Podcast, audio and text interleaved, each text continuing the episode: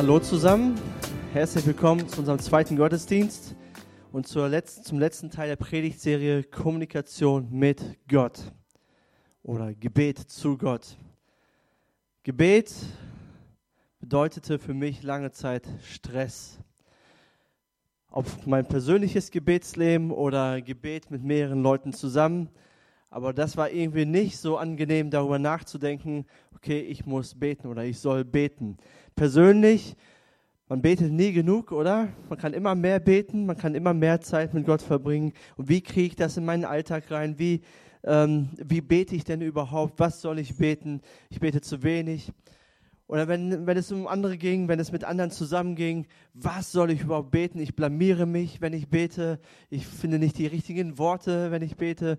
Die anderen beten alle so viel besser. Die kennen die halbe Bibel auswendig und zitieren sie auch noch im besten Lutherdeutsch. Was soll ich überhaupt beten? Und ähm, wenn mir dann ein guter Gedanke kam, dann hat der andere das schon vorweggenommen. Da dachte ich mir, okay, was soll ich beten? Wie soll ich beten? Womit fülle ich meine Gebete? Und ich glaube, diese Predigtserie sollte dazu dienen, um einfach den Stress, den wir manchmal empfinden, wenn es um Gebet geht, zu nehmen. Weil Gebet ist etwas unendlich Schönes. Und deswegen haben wir es auch nicht Gebet genannt, die Predigtserie, sondern Kommunikation mit Gott. Wir kommunizieren mit Gott, der Himmel und Erde geschaffen hat. Und er hat uns eine Möglichkeit geschaffen, wie wir mit ihm reden können. Letzte Woche hat Alex darüber gesprochen, was ist Kommunikation mit Gott. Und er hat deutlich herausgestellt, Gott geht es nicht so sehr um unsere ganzen Anliegen und Listen, die wir haben und um unsere ganzen Nöte und Sorgen. Ja, die kennt er auch. Aber das will Gott eigentlich nicht in erster Linie. Er will Beziehung mit uns haben, dass wir Zeit mit ihm haben, dass wir gerne mit ihm zusammen sind. Heute möchte ich darüber sprechen, wie kommuniziere ich mit Gott? Welche Themen interessieren Gott? Was, wie fülle ich mein Gebetsleben?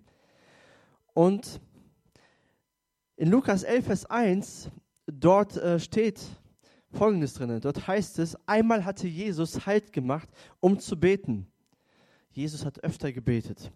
Und als er aufgehört hatte zu beten, kam, kam einer seiner Jünger zu ihm und bat, Herr, lehre uns beten, so wie Johannes es seine Jünger gelehrt hat, Johannes der Täufer.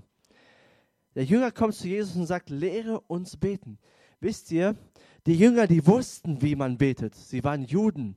Sie sind fromm aufgewachsen. Sie waren in den Synagogen und wusste, wussten, was man betet und wie man beten sollte. Was der Jünger hier eigentlich fragt, ist, Jesus, zeig, zeig uns, wie wir so beten können wie du weil bei dir ist irgendwie was anderes. Bei dir ist ein Unterschied. Wenn du betest, dann hat das irgendwie eine andere Autorität und du hast irgendwie eine andere oder bessere Verbindung zu Gott. Du weißt, was du tust. Wir beten irgendwie was, was uns beigebracht worden ist und wir beten das einfach so runter. Aber bei dir finden wir eine persönliche Beziehung zu Gott. Zeig uns, wie man so betet. Und das äh, sagt Jesus kurz, bevor er das Vaterunser oder ihm das Vaterunser beibringt. Daher kommt das. Und dann sagt Jesus, okay, ihr wollt wissen, wie man betet. Und äh, Jesus lehrt ihnen dieses Gebet, das Vaterunser.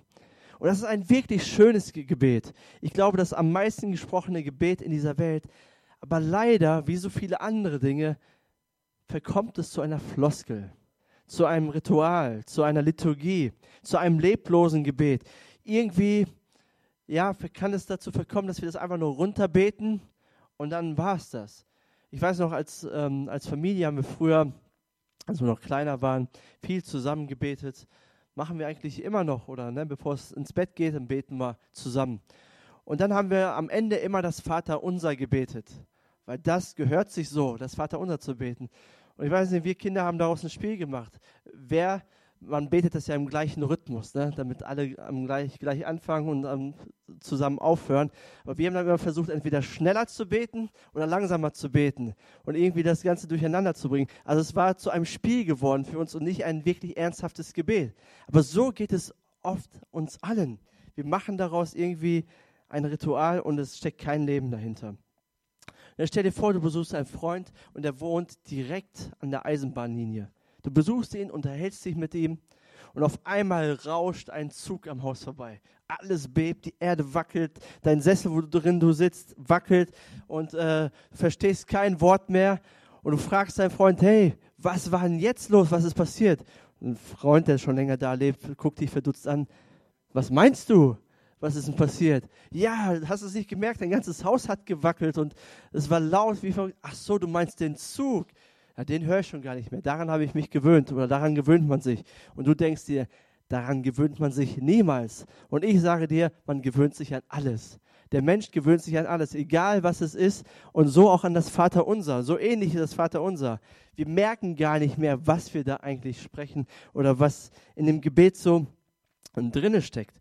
Und viele Menschen sehnen sich nach Gott. Sie sehnen sich nach einer Verbindung mit Gott. Sie sehnen sich danach, mit ihm zu kommunizieren, mit ihm zu sprechen, nah an ihm zu sein oder irgendwie, ja, dass er eine Re Realität für das eigene Leben ist. Und Jesus gibt uns mit den Worten des Vaters unsers die Möglichkeit dazu, diese Verbindung mit Gott zu haben. Eigentlich sagt Jesus, hättest du gerne jeden Tag eine persönliche Audienz beim König der Könige, beim König aller Könige, wo du ihm dein Herz ausschütten kannst, wo du spürst, dass er dich lieb hat, wo, wo du merkst, dass er dir zuhört. Und das hätte jeder von uns gerne, oder? Wir würden uns fragen, ja, das hätte ich gerne. Ich hätte gerne diese Verbindung. Aber wir verbinden das nicht mit dem Vater unser. Das Vater unser ist für uns ein Gebet, okay, damit kann man einen Gottesdienst gut abschließen. Damit kann man eine, ein Gebet gut abschließen. Oder dann sind alle, die meisten können das nachsprechen. Aber wir, wir, wir, wir, wir denken gar nicht daran, dass das Gebet dazu gedacht ist, um, mit Gott zu, um uns mit Gott zu verbinden, mit ihm zu reden ihm unser Herz auszuschütten. Und Jesus sagt, genau dafür ist das Vaterunser gedacht. Alles Nötige finden wir im Vaterunser. Alles das, was Gott wichtig ist, was Gott auf dem Herzen brennt, unserem Vater im Himmel, finden wir im Vaterunser. Das ist alles zusammengefasst. Letzte Woche hat Alex gelesen oder hat auch darüber gesprochen, wie wir uns mit Gott verbinden sollen, dass wir unser Zimmer aufsuchen sollen und dass wir nicht so beten sollen wie Menschen, die Gott nicht kennen wie Heiden, so werden sie genannt in der Bibel. Und was machen die denn? Die plappern. Die denken, wenn sie die Worte nur oft genug wiederholen, dann hört Gott das schon irgendwie und wird mein Gebet erhören. Und da ertappe ich mich jedes Mal. Das sind nicht nur die anderen, sondern ich auch. Okay, wenn, wenn mir wirklich was ernst ist, dann wiederhole ich vieles einfach. Ich sage, Gott, bitte tu das, bitte hilf mir da, das und jenes und jenes. Du siehst das doch und, und versuch das immer wieder vorzubringen. Und Gott denkt sich, was macht er da? Ich, ich weiß doch, was du brauchst. Aber Gott wünscht sich das nicht, dass wir einfach nur irgendwas drauf losbeten, sondern dass wir Zeit mit ihm haben. Er will kein Geplapper, sondern er will unser Herz haben. Das Vaterunser gibt uns einfach die Überschriften, die wir mit Inhalten füllen sollen. Oder die die Bibel auch mit Inhalten füllt. Das Vaterunser ist eine Gliederung fürs Gebet. So ähnlich wie diese Predigtgliederung, die ihr habt oder haben solltet. Ihr könnt sie, wenn ihr die nicht habt, noch einmal abholen. Ne, so ist das Vater unser auch. Es stehen Überschriften da, aber es muss mit Inhalt gefüllt werden, weil sonst macht vieles keinen Sinn. Da stellt vor, ich würde nur diese Überschriften predigen. Da wären wir schnell durch, weil das einfach nur das Vater unser ist heute. Vielleicht würde sich der eine oder andere freuen, aber mitnehmen würden wir nicht so richtig viel. Und genauso ist das Vater unser. Es, ist, sind Überschriften und es wird mit Inhalt gefüllt. Und Jesus betet dort neun verschiedene Themen. So habe ich das zumindest aufgegliedert. Und in Matthäus 6, Vers 9 bis 13 finden wir das Vaterunser. Da sagt Jesus folgendes. Darum sollt ihr so beten. Unser Vater im Himmel. Dein Name werde geheiligt. Dein Reich komme. Dein, oder ich stopp mal hier. Lass uns das mal zusammen beten, oder? Lass uns das mal zusammen aussprechen. Das macht, glaube ich, noch mehr Freude. Dann seid ihr mit dabei. Okay. Unser Vater im Himmel. Geheiligt werde dein Name dein Reich komme, dein Wille geschehe, wie im Himmel, so auf Erden. Unser tägliches Brot gib uns heute und vergib uns unsere Schuld, wie auch wir vergeben unseren Schuldiger.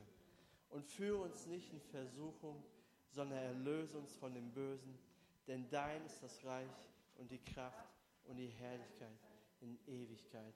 Amen. Ein wunderbares Gebet. Aber jetzt kommt, was beten wir da eigentlich? Ne? Meine ich das wirklich ernst, was ich da gebetet habe? Und wir starten mit unser Vater im Himmel. Wir starten bewusst nicht mit einer Bitte Oder wir beten auch nicht drauf los, gerade das, was uns so einfällt, sondern wir werden uns erst bewusst, wer sind wir eigentlich? Wie ist unser Stand vor Gott? Wer sind wir durch Jesus Christus? Und wir machen uns bewusst, wir sind seine Kinder. Wir gehören zu ihm. Er ist unser Vater. Er ist mein Vater. Er ist dein Vater.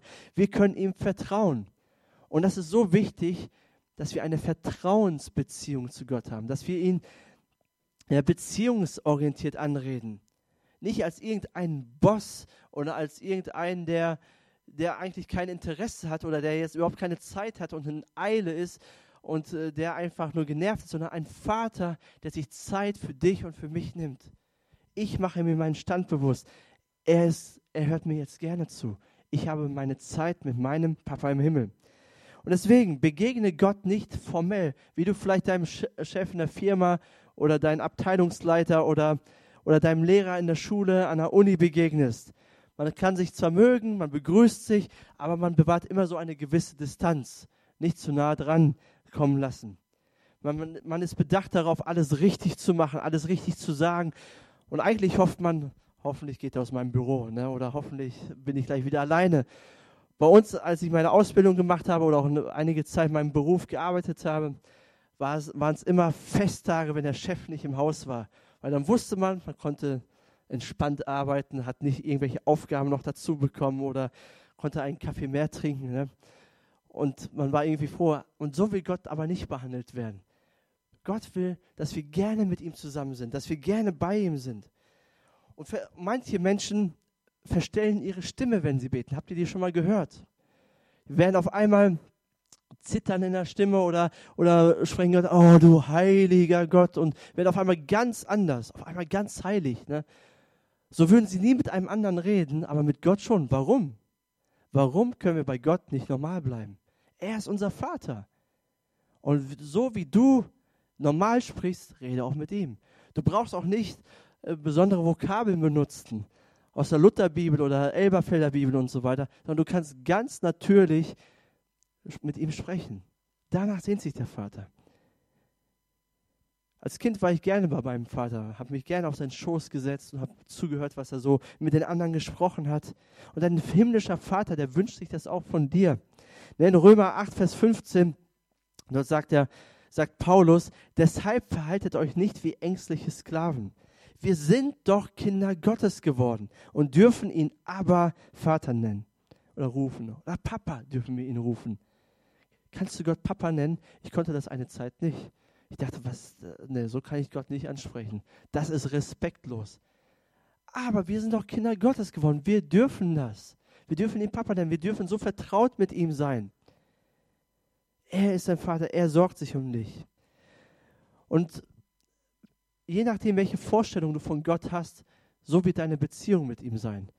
Wenn du denkst, Gott ist irgendwie im Himmel, interessiert sich nicht für dich, ist ganz weit weg, ja, dann willst du ihm auch nicht so oft begegnen. Dann willst du mit ihm auch nicht sprechen. Aber wenn du weißt, dass er dein Vater ist, der dich lieb hat, der sich um dich kümmert, der sich um dich sorgt, dann willst du so oft, wie es nur geht, eine Audienz bei ihm haben. Gut, das ist unser, wir haben, wir, wir machen unseren Standpunkt klar. Wir sind Kinder Gottes, wir sind Sohn, wir sind Tochter. Das zweite, was wir beten, was wir beten sollen, ist, geheiligt werde dein Name. Geheiligt werde dein Name. Diesen Satz, der geht leicht über unsere Lippen, aber wir haben eigentlich keine Ahnung, was wir da beten. Geheiligt werde dein Name, oder? Was bedeutet das? In unserer westlichen, säkularisierten Welt haben wir überhaupt keinen Bezug mehr zur Heiligkeit Gottes zum Leben Gott irgendwie schon, das sagen wir. Aber heilig, was bedeutet das? Und warum sollen wir seinen Namen heiligen? Ist Gottes Name nicht schon vorher heilig? Oder? Der Name Gottes ist doch heilig. Ich brauche ihn doch nicht heiligen. Aber ich glaube, was damit gemeint ist, als Kinder Gottes repräsentieren wir Gott. Wir repräsentieren seine Heiligkeit. Wir, ja, wir tragen seinen Namen in uns. Und wenn wir das beten, geheiligt werde dein Name, dann bitten wir Gott darum, dass wir seinem Namen kein oder dass er uns davor bewahrt, seinem Namen Unehre zu machen.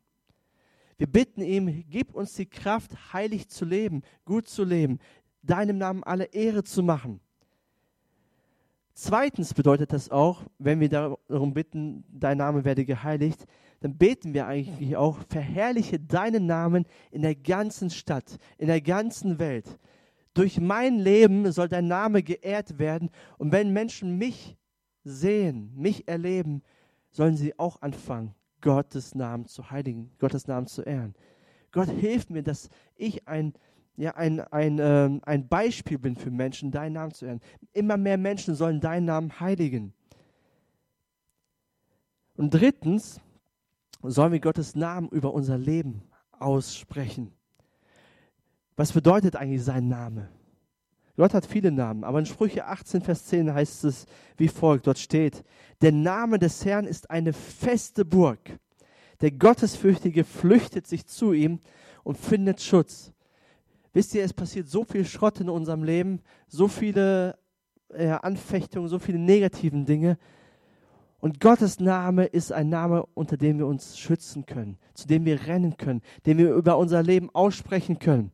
Gott hat mehrere Namen. Ich habe ein paar, paar mitgebracht, ein paar von ihnen mitgebracht. Sein Name ist die Gerechtigkeit. Das ist er. Er ist gerecht. Und durch ihn bin ich gerecht gemacht. Durch das, was Jesus für mich getan hat am Kreuz, bin ich gerecht. Ich bin angenommen bei ihm. Ich bin sein Kind. Jesus ist der Heiler. Er ist der Herr, mein Arzt. Zu ihm kann ich meine Bedürfnisse bringen. Er kümmert sich um mich. Er, er kennt meinen Körper. Er kennt meine, meine Seele am besten. Er ist der Herr, mein Arzt. Sprich seinen Namen darüber aus, wenn du das brauchst. Er ist der Hirte, er ist der gute Hirte. Und das bedeutet, er führt mich, er kennt mich, er, er redet mit mir. Sein Name. Ich, wenn ich nicht weiß, wo es lang geht, dann spreche ich seinen Namen über mein Leben aus. Ich berge mich bei ihm. Herr, du bist mein Hirte und du wirst mir den Weg zeigen. Er ist der Versorger. Er gibt mir alles, was ich brauche. Er ist der Sieger. Er hilft mir, die Probleme, die ich habe, zu überwinden meinen inneren Schweinehund zu überwinden. Er ist der Sieger. Der Feind kann mir nichts anhaben. Er ist der Friedefürst, auch wenn meine Umstände und die Welt um mich herum chaotisch ist. Er gibt mir Frieden. Er gibt mir Frieden, weil er mein Friedefürst ist. Er ist mein Ratgeber. Er hilft mir, die richtigen Entscheidungen für mein Leben zu treffen. Das ist sein Name. Bete seinen Namen an. Gott, dein heiliger Name soll in meinem Leben präsent sein. Und wenn du seinen Namen angebetet hast, und das darfst du jeden Tag tun, dann kommt der nächste Part. Dann sagt Jesus, bete, dein Reich komme. Wir sollen beten, dass Gott in dieser Welt regiert. Aber nicht nur in dieser Welt, sondern in meinem Leben. Er soll die Herrschaft in meinem Leben haben. Warum? Wenn wir seine Herrschaft verneinen, haben wir nur Probleme in unserem Leben. Wenn wir unser eigener Chef sind, kriegen wir nur Probleme, ob es kulturelle, psychologische, physische Probleme, religiöse Probleme, alles, alle Probleme kommen daher, dass Gott nicht Nummer eins ist in unserem Leben. Und wir haben es nötig, dass Gottes Reich jeden Tag zu uns kommt. Warum? Weil wir Menschen alle dazu tendieren, Gott zur Nummer zwei zu machen und nicht zur Nummer eins zu machen. Auch wenn wir schon lange Christen sind und schon lange an ihn glauben, sein Reich soll jeden Tag neu in meinem Leben sein. Es soll sich ausdehnen in meinen Gefühlen, in meinen Wünschen, in meinen Gedanken, in meinen Charakterschwächen. Gott soll Nummer eins sein in allen Lebensbereichen. Gott soll vollkommen herrschen. Und das Zweite, was wir dadurch beten, ist, Jesus, dein Reich wird bald in Vollkommenheit kommen. Du wirst wiederkommen und du wirst für immer und ewig regieren. Und wir haben ein zukünftiges Leben, wo es kein Leid und keine Tränen mehr gibt. Das beten wir, wenn wir dein Reich kommen, kommen beten. Das vierte, was wir beten, ist, dein Wille geschehe. Mein, mein, ich habe zwei Söhne, aber ein Sohn, der ist schon zweieinhalb. Der versteht manchmal nicht, ähm, dass er bestimmte Dinge nicht darf. Zum Beispiel an die Wand malen, oder mit Steinen werfen, das macht er ganz gerne. Oder, oder auf die Straße einfach so rennen oder wegfahren mit seinem kleinen Motorrad oder Fugi. Er weiß, und wir sagen, nein, du darfst das nicht. Und er versteht nicht, warum er das nicht darf. Denn für kleine Kinder sind Eltern, glaube ich, manchmal total unverständlich. Was wollen die eigentlich mit ihren Verboten immer wieder? Und jetzt ist er in so einer Phase, wo er immer sagt, wenn wir sagen, du darfst das nicht, dann sagt er, doch, ich darf das. Sagt einfach so, doch, ich da, oder ich, wenn wir sagen, ich möchte das aber nicht, doch, du möchtest das. Nein, ich möchte, doch, du möchtest das. Oder weißt du nicht, was du machen sollst. Aber für Kinder ist es fast, sind Eltern ein Rätsel. Und so ist der Wille Gottes für uns oft ein Rätsel. Wir haben keine Ahnung, was will Gott eigentlich oder warum will er das. Wir verstehen nicht alles, was er will. Wir finden manches vielleicht auch nicht gut, aber wenn wir beten, dein Wille geschehe, dann beten wir, ich ordne meinen Willen deinem Willen unter, auch wenn es mir schwerfällt. Und warum machen wir das? Vater, du bist vertrauenswürdig. Du willst nur mein Bestes. Du hast den besseren Plan für mein Leben.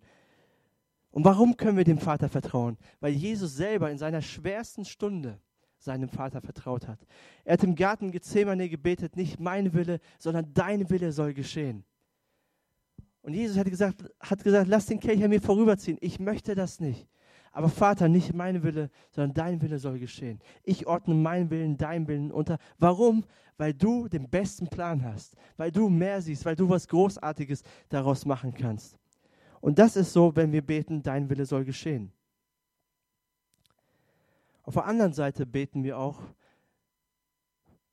oder bedeutet das, dass Gott eine Priorität hat oder Prioritäten hat, dass Gott selber eine Gebetsliste hat und einen Willen hat, den er möchte. Wie lautet denn Gottes Gebetsliste? Ganz einfach, die anderen. Gott möchte, dass sein Wille auf dieser Erde geschieht.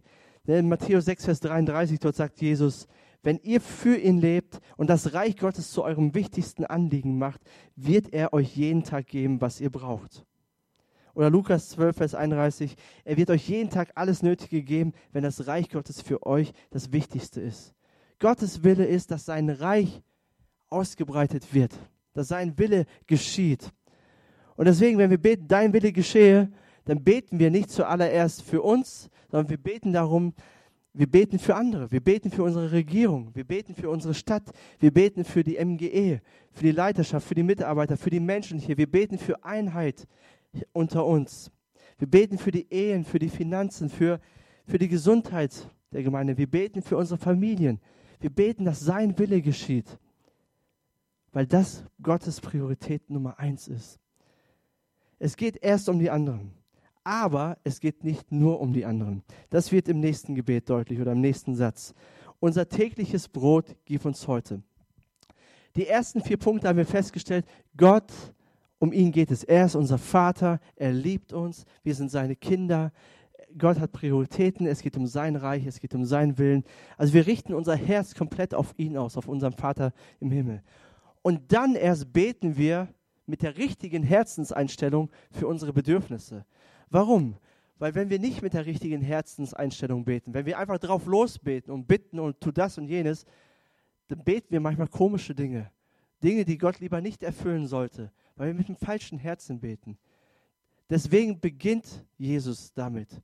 Wir richten unser Herz auf Gott auf, aus. Und wenn unser Herz richtig ausgerichtet ist, dann beten wir auch äh, eigentlich das, was wir wirklich brauchen. Und so ist auch dieser Punkt gemeint. Unser tägliches Brot gibt, gibt uns heute. Es geht nicht um Luxusartikel, sondern es geht um unsere Grundbedürfnisse. Aber warum soll ich denn um Brot beten? Ich kann jeden Tag Steak essen, oder? Ich kann jeden Tag Pizza essen, wenn ich will. Ich kann Sushi essen. Ich kann, ich kann Burger essen. Ich kann, warum soll ich Brot essen? Brot esse ich dann, wenn ich sonst nichts weiß. Aber wir sollen um Brot bitten. Was heißt das? Durch das Gebet drücke ich aus, Vater, Du bist derjenige, der sich um meine Grundbedürfnisse kümmert. Alles, was ich habe, kommt von dir. Und ich danke dir dafür, dass du mich versorgst, dass du mich jetzt versorgt hast, dass du mich gestern versorgt hast und dass du mich auch in Zukunft versorgen wirst. Mit allem Nötigen, was ich brauche. Das, deswegen beten wir jeden Tag oder sollten wir jeden Tag beten, das täglich Brot gib uns heute. Aber das, dieses Gebet hat aber auch eine soziale Dimension. Für Martin Luther ist dieses Gebet auch ein, ein Gebet für eine Gesellschaft, in der Wohlstand und Gerechtigkeit herrscht. Wir sollen auch für unsere Stadt beten oder für unser Land beten, weil damit alle ihr tägliches Brot bekommen, braucht es eine gesunde Wirtschaft, braucht es gute Arbeitsplätze und braucht es eine gerechte Gesellschaft. Weil sonst bekommen manche ihr Brot nicht. Und dafür sollen wir auch beten, dass Gott das aufbaut, dass, dass es geschieht, dass, dass äh, wir in einer guten Gesellschaft leben, wo, wo, wo, Leute nicht ausgenutzt werden, dass es genug Arbeitsplätze gibt, dass Gott Segen schenkt, dass Gott unser Land segnet. Lasst uns auch dafür beten. Und das sechste Gebet ist, und vergib uns unsere Schuld, wie auch wir vergeben unseren Schuldigern. Und vergib uns unsere Schuld, wie auch wir vergeben unseren Schuldigern. Ich glaube, das ist ein Gebet, das fällt uns am schwersten. Weil in diesem Satz geht es um unsere Beziehungen zu Gott, aber auch zu unseren Mitmenschen. Wir sollen täglich um Vergebung bitten. Gott, vergib uns. Warum? Weil wir täglich irgendwie was falsch machen, was falsch sagen, falsch denken oder irgendwie etwas machen, was für uns auch vielleicht nicht bewusst ist. Gott, vergib mir. Aber wir sollen nicht einfach nur um Vergebung bitten ähm, und das einfach so runterrattern, vergib mir einfach her, sondern dadurch, dass ich um Vergebung bitte, richte ich meinen Fokus auf die Gnade Gottes aus. Eigentlich der Sinn dahinter ist, wenn ich das bete, Gott, du bist mir gnädig gewesen. Du, du hast durch Jesus Christus hast du mich neu gemacht. Du hast mir alles vergeben. Der Fokus sollte nicht auf unserer Schuld sein und was für blöden und dummen und schlechten Menschen wir sind, weil das, das, ist, die, das ist die Kehrseite. Ne? So geht es ja vielen.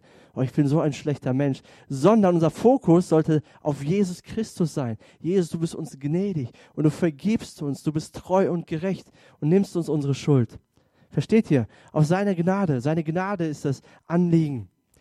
Und wenn wir begriffen haben, wie gnädig Jesus Christus uns war, wie gnädig uns der Vater ist, dann kann ich auch anderen vergeben. Menschen, die nicht anderen vergeben können, die haben die Gnade Gottes noch nicht ganz verstanden. Erst wenn wir verstanden haben, wie Gott uns begnadigt hat, können wir anderen vergeben. Timothy Keller, der hat Folgendes gesagt. Einen ganz markanten Satz. Er hat gesagt, ein verbittertes, nachtragendes Herz ist ein Zeichen dafür, dass unser Verhältnis zu Gott nicht stimmt.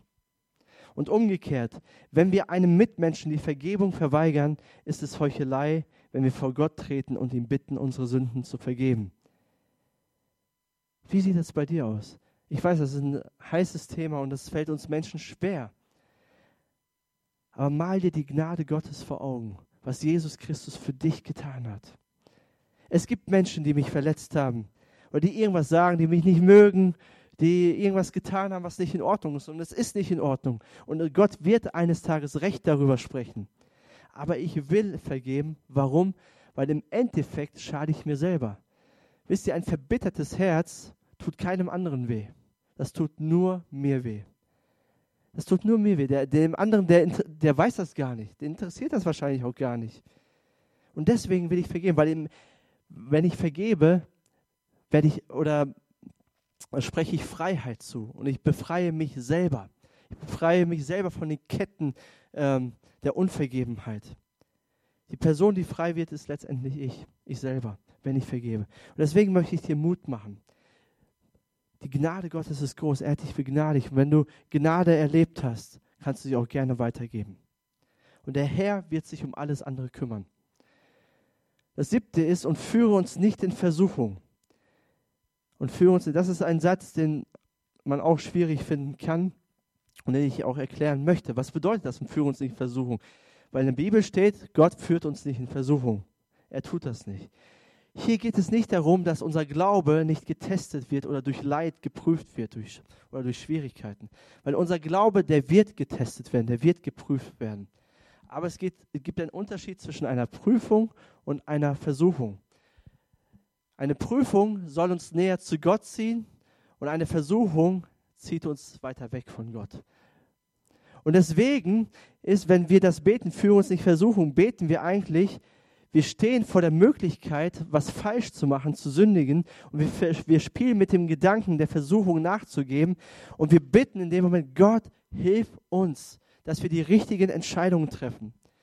Johannes Calvin, auch ein Reformator, der hat Versuchungen in zwei Kategorien aufgeteilt. Einmal die erste Kategorie, Kategorie ist Reichtum, Macht und Ehre. Wenn wir Reichtum, Macht und Ehre erleben, dann, dann ist die Versuchung groß, dass wir sagen, wir brauchen Gott nicht mehr. Wir kriegen unser Leben selber gemeistert. Aber die zweite Versuchung ist Armut, Schmach und Verachtung und Trübsal. Das ist auch eine Versuchung. Warum? Sie versucht uns, dass wir die Hoffnung verlieren und uns von Gott entfremden. Also Versuchungen will ich wegziehen von Gott und deswegen bitten wir Gott, hilf uns, dass wir nicht nachgeben. Und ich finde die Neues Leben Bibelübersetzung, die übersetzt das am besten. Und was damit eigentlich gemeint ist. Dort steht nämlich, oder die übersetzt, lasst nicht zu, dass wir der Versuchung nachgeben, sondern erlöse uns von dem Bösen. Das bedeutet, wir werden mit Versuchung konfrontiert, aber hilf uns, die richtigen Entscheidungen unter Druck zu treffen. Dass wir nicht abdriften von dir, sondern dass wir näher zu dir kommen. Und das achte, was wir beten, ist, sondern erlöse uns von dem Bösen. Erlöse uns von dem Bösen.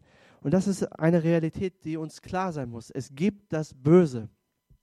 Und es gibt jemanden, der uns ständig angreift, der uns befeuert mit folgenden Pfeilen. In Epheser 6, Vers 12 sagt Paulus, denn wir kämpfen nicht gegen Menschen aus Fleisch und Blut, sondern gegen die bösen Mächte und Gewalten der unsichtbaren Welt, gegen jene Mächte der Finsternis, die diese Welt beherrschen und gegen die bösen Geister in der Himmelswelt. Es hört sich an wie ein Kinofilm, wie ein Science-Fiction-Film, aber das ist Realität, Freunde, tagtäglich. Ob wir es glauben wollen oder nicht. Wir werden ständig, den ganzen Tag über, befeuert von Satan, mit negativen Gedanken, mit Versuchungen.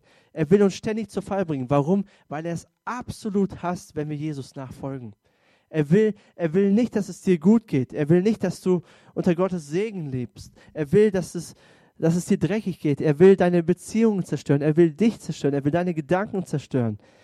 Er, er, ne, wir haben das ja auch gesungen bei Mutig komme ich vor den Thron. Und, äh, ähm, und wenn Satan mir wieder Zweifel einflößt, hör euch die Stimme meines Herrn. Warum? Weil er versucht das ständig, in deine Gedanken zu kommen und die Zweifel einzuflößen. Du bist nicht geliebt, du, du, äh, Gott, Gott kennt dich nicht, er mag dich nicht, er hört dich nicht. Ständig. Und gegen diese Gedanken können wir nur kämpfen. Die kann man nicht wegbeten und man kann sich auch nicht die Hände auflegen lassen, dann hört das auf, sondern sie sind ständig da. Und deswegen müssen wir lernen, gerüstet zu sein für den Kampf. Aber das ist nicht, das ist nicht so schwer, wie wir denken. Oh, das kriege ich aber nicht hin. Wie kämpfen wir denn gegen den Teufel?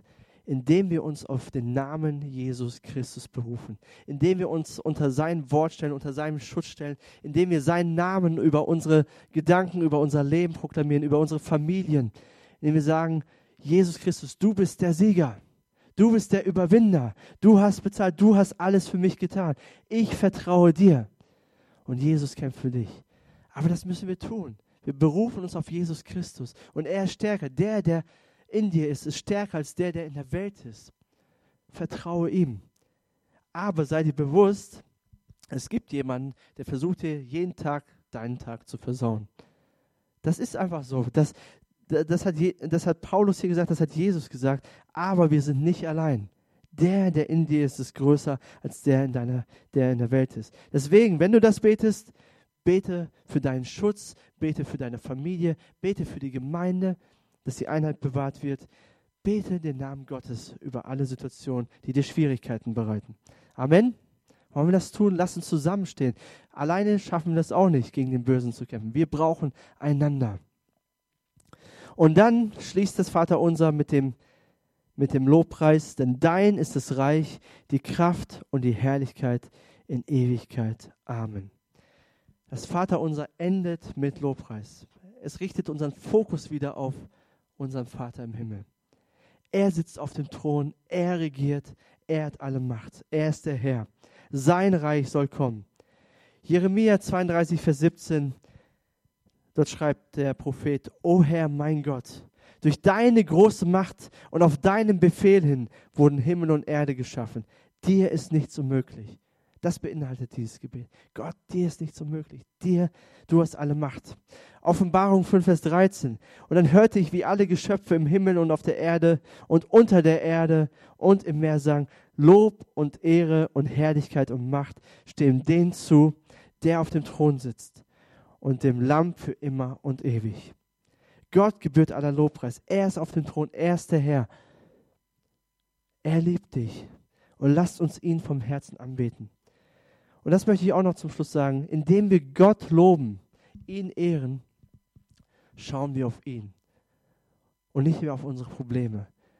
Wenn du viel zu kämpfen hast in deinem Leben, fang an, Gott zu preisen, ihn zu ehren, deinen Blick auf ihn zu richten. Und du wirst merken, wie du Frieden und Freude in dein Leben bekommst.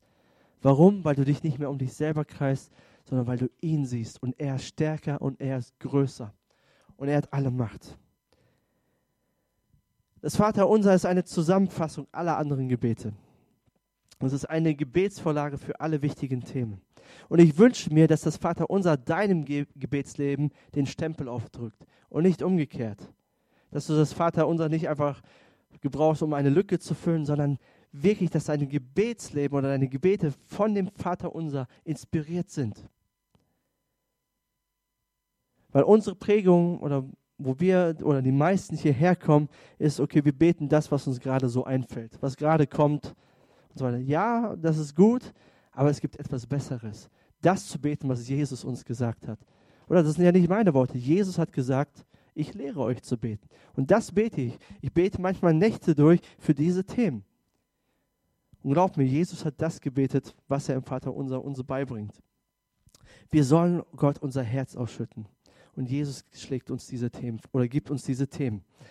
Martin Luther, der hat eine Übung vorgeschlagen. Er hat gesagt, betet zweimal das Vaterunser täglich mit eigenen Worten. Also nicht einfach nur runterrattern, sondern mit eigenen Worten füllen. Und ich würde sagen, einmal wäre schon ein guter Anfang, oder? Wenn wir das einmal täglich beten. Und dazu möchte ich euch oder uns alle herausfordern, mich eingeschlossen. Lasst uns das mal nächste Woche jeden Tag einmal beten, das Vaterunser mit unseren eigenen Worten. Und das Vaterunser mit Themen füllen, die, ja, die uns Gott schenkt. Und ich glaube, es wird eine große Veränderung in uns bewirken.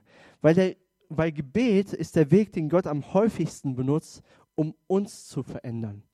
Wir denken oft, wir beten und dann verändern sich unsere Umstände. Ja, das auch. Aber zuallererst verändern wir uns. Deswegen ist Gebet so wichtig. Deswegen ist Kommunikation mit Gott so wichtig weil Gott gebraucht das Gebet, um uns Jesus ähnlicher zu machen. Amen. Lass uns zusammen beten. Und ich dachte mir, hier auf, eurer, auf eurem Predigtzettel habt ihr hier unter dein nächster Schritt nochmal das Vaterunser mit allen wichtigen Punkten zusammengefasst. Das soll eine Hilfe sein für euch zu Hause, damit ihr ja, anfangen könnt, das Vaterunser zu beten. Aber ich dachte mir, wir üben das schon mal im Gottesdienst und beten das Vaterunser. Und jeder für sich kann das an seinem Platz, wo er ist, mit eigenen Worten füllen, oder? Wollen wir das machen? Wollen wir das Vaterunser mal ausgedehnt beten? Ich weiß, es dauert ein bisschen, aber dafür feiern wir Gottesdienst, dafür sind wir hier. Und lasst uns das einfach, einfach machen. Ich, ich werde den ähm, ersten Satz vorgeben, unser Vater im Himmel, und wir füllen das, ein paar Takte dazu sagen, und wir füllen das dann mit unseren Worten, die Gott uns gibt. Lass uns zusammen beten. Unser Vater im Himmel, mach dir jetzt in diesem Moment deinen Stand vor Gott bewusst. Mach dir bewusst, wer du bist für ihn. Nicht, wer du denkst, wer du bist, sondern was Gott sagt über dein Leben. Du bist sein Sohn, seine Tochter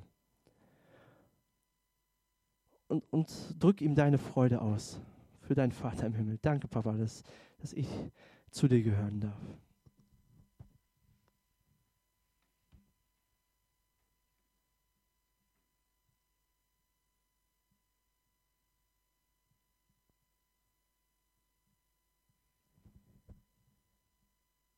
Geheiligt werde dein Name. Bete, dass du in allen Lebensbereichen seinem Namen Ehre machst. Bete seinen Namen an, bete sein, proklamiere seinen Namen über dein Leben als Gerechtigkeit, Heiler, Hirte, Versorger, Sieger, Retter, Friede fürs Ratgeber, Erlöser, Herr, Tröster. Bete seinen Namen, was du brauchst über dein Leben.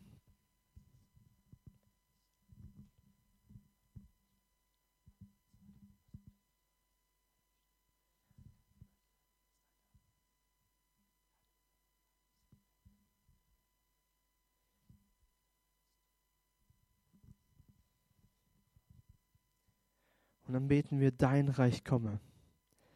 Ja, bete, dass sein Reich in deinem Leben sichtbar wird, in deinen Gefühlen, in deinen Wünschen, in deinen Gedanken, dass alles von Jesus Christus, von Gott durchflutet wird, dass er die Nummer eins ist in deinem Leben.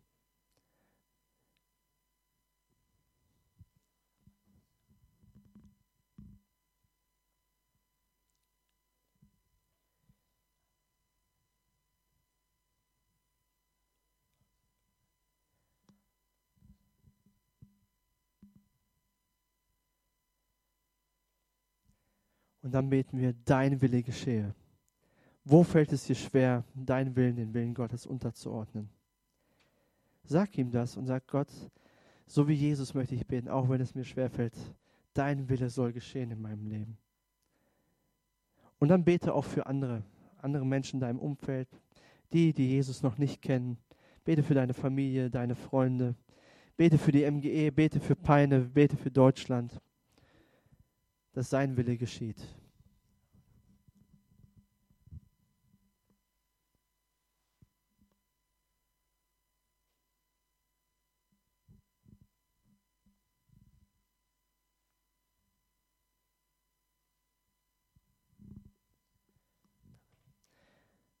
Und dann beten wir, unser tägliches Brot gib uns heute. Danke dem Vater einfach, dass er dich versorgt mit allem, was du brauchst. Sag ihm, dass du ihn auch in Zukunft vertraust, dass er dich mit allem versorgt. Bete für eine gesunde Wirtschaft, genug Arbeitsplätze. Vielleicht kennst du auch Menschen in Not, ja, denen es schwerfällt, ihr tägliches Brot zu haben, dass Gott dort eingreift.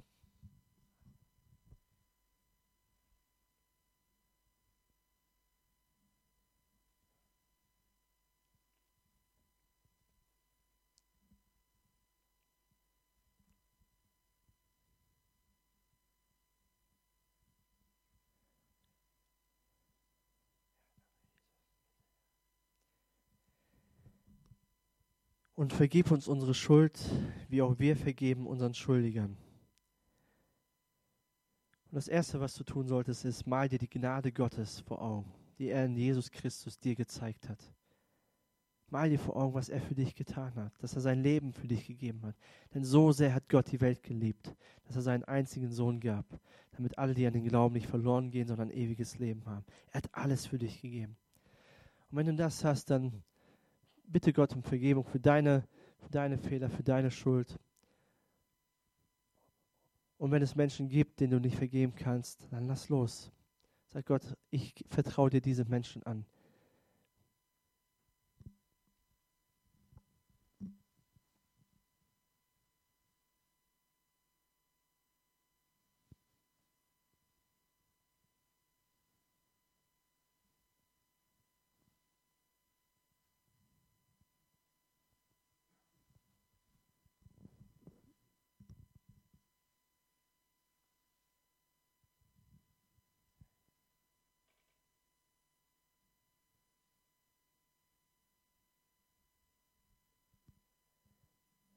Und führe uns nicht in Versuchung.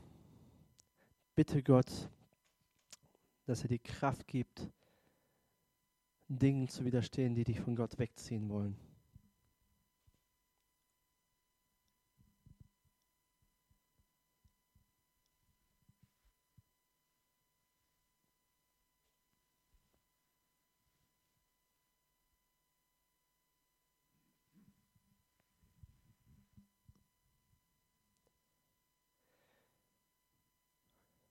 Sondern erlöse uns von dem Bösen. Bete um Schutz für dich und für deine Familie. Bete für Befreiung von Süchten und negativen Gedanken. Proklamiere Gottes Sieg über dein Leben.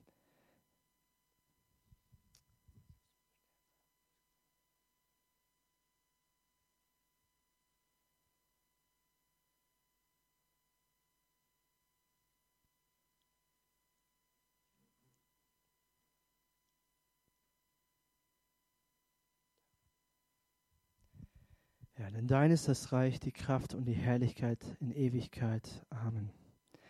Vielleicht gibt es hier noch zwei, drei Leute, die mal laut, jetzt hier in die Versammlung hinein, laut ein Lob Gottes aussprechen können und ihn einfach loben und preisen können. Zwei, drei Leute, kurz und knackig, dass wir in den Lob Gottes einstimmen können. Wer möchte, darf das jetzt gerne tun.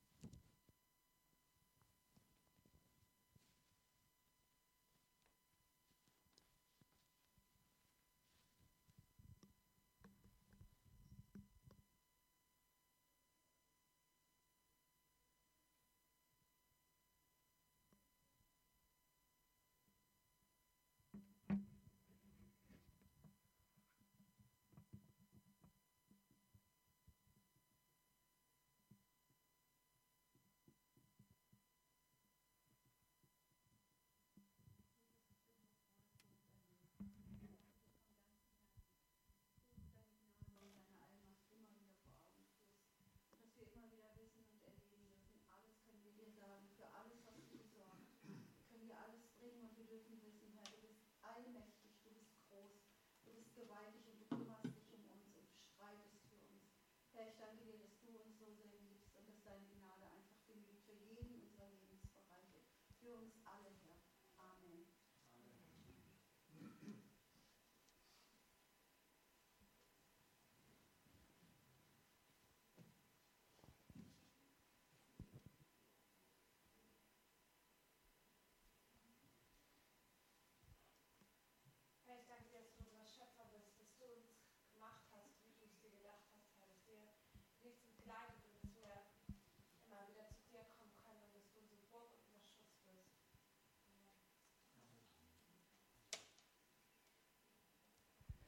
wenn du hier bist und deinen Vater im Himmel noch nicht so kennst oder diese Beziehung zu ihm noch nicht hast, diese Vertraute, dann möchte ich dir sagen, Jesus hat alles für dich gegeben.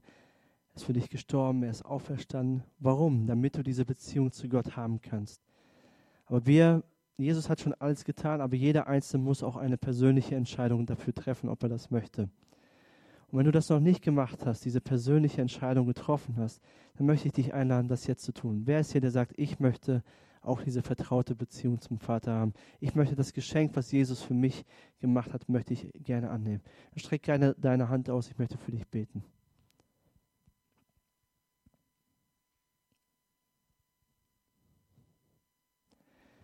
Ja, danke, Vater im Himmel, dass du ein guter, großzügiger und liebevoller Gott bist, dass du uns siehst und dass du mit uns bist und dass wir jederzeit Zugang zu deinem, zu dir haben. Du freust dich über uns, über jeden Einzelnen. Amen.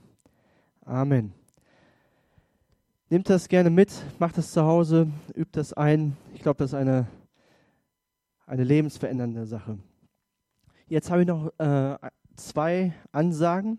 Einmal, wenn ihr diesen Kalender noch nicht habt für den Juli, nehmt ihn euch mit, findet ihr im Eingangsbereich. Dort stehen alle Termine drin. Und da steht auch drin, dass wir im Juli und August nur einen Gottesdienst haben haben werden, wegen der Urlaubszeit um 10.30 Uhr jede Woche, jeden Sonntag. Also merkt euch das bitte vor. Hier findet ihr in dem Kalender auch weitere Infos zum Fußballtrainingslager oder Gebetsanliegen. Das ist ja schon bald in einem Monat oder ein bisschen mehr als einem Monat. Betet auch für das Fußballtrainingslager, dass ja, Gottes Reich sichtbar wird. Das dürft ihr gerne mitnehmen. Dann ähm, habe ich auch noch ein persönliches Gebetsanliegen. Nächste, ab nächster Woche Donnerstag bis Montag fliege ich nach Bulgarien und besuche dort einen befreundeten Missionar aus, von dieser Gemeinde, Georgi Zafirov. Der hat mich eingeladen zu kommen, ein Seminar zu halten, zu predigen in seinen Gemeinden. Und es wäre schön, wenn ihr für mich beten könntet, für meine Familie. Und ähm, ja, ich erwarte viel von Gott, dass Gott die Menschen segnet dort und berührt. Genau, das wollte ich euch noch mitgeben. Dann lasst uns zusammen aufstehen. Und ich möchte euch noch segnen mit dem Bibelvers aus 1. Thessalonicher 5, Vers 23 und 24. Dort heißt es, Gott selbst, der Gott des Friedens, helfe euch, ein durch und durch geheiligtes Leben zu führen. Er bewahre euer ganzes Wesen, Geist, Seele und Leib, damit, wenn Jesus Christus, unser Herr, wiederkommt, nichts an euch ist, was Tadel verdient. Der, der euch beruft, ist treu. Er wird euch ans Ziel bringen. Herr, dafür danke ich dir, Vater im Himmel, dass du uns das zugesagt hast. Danke, dass du mit uns gehst und dass du durch alle Umstände uns ans Ziel bringst. Herr, wir preisen dich, wir ehren dich und wir rühmen deinen Namen. Das beten wir im Namen des Vaters, des Sohnes und des Heiligen Geistes. Amen. Amen. Ich wünsche euch noch einen schönen Sonntag und ihr seid herzlich eingeladen, noch ins Café zu kommen.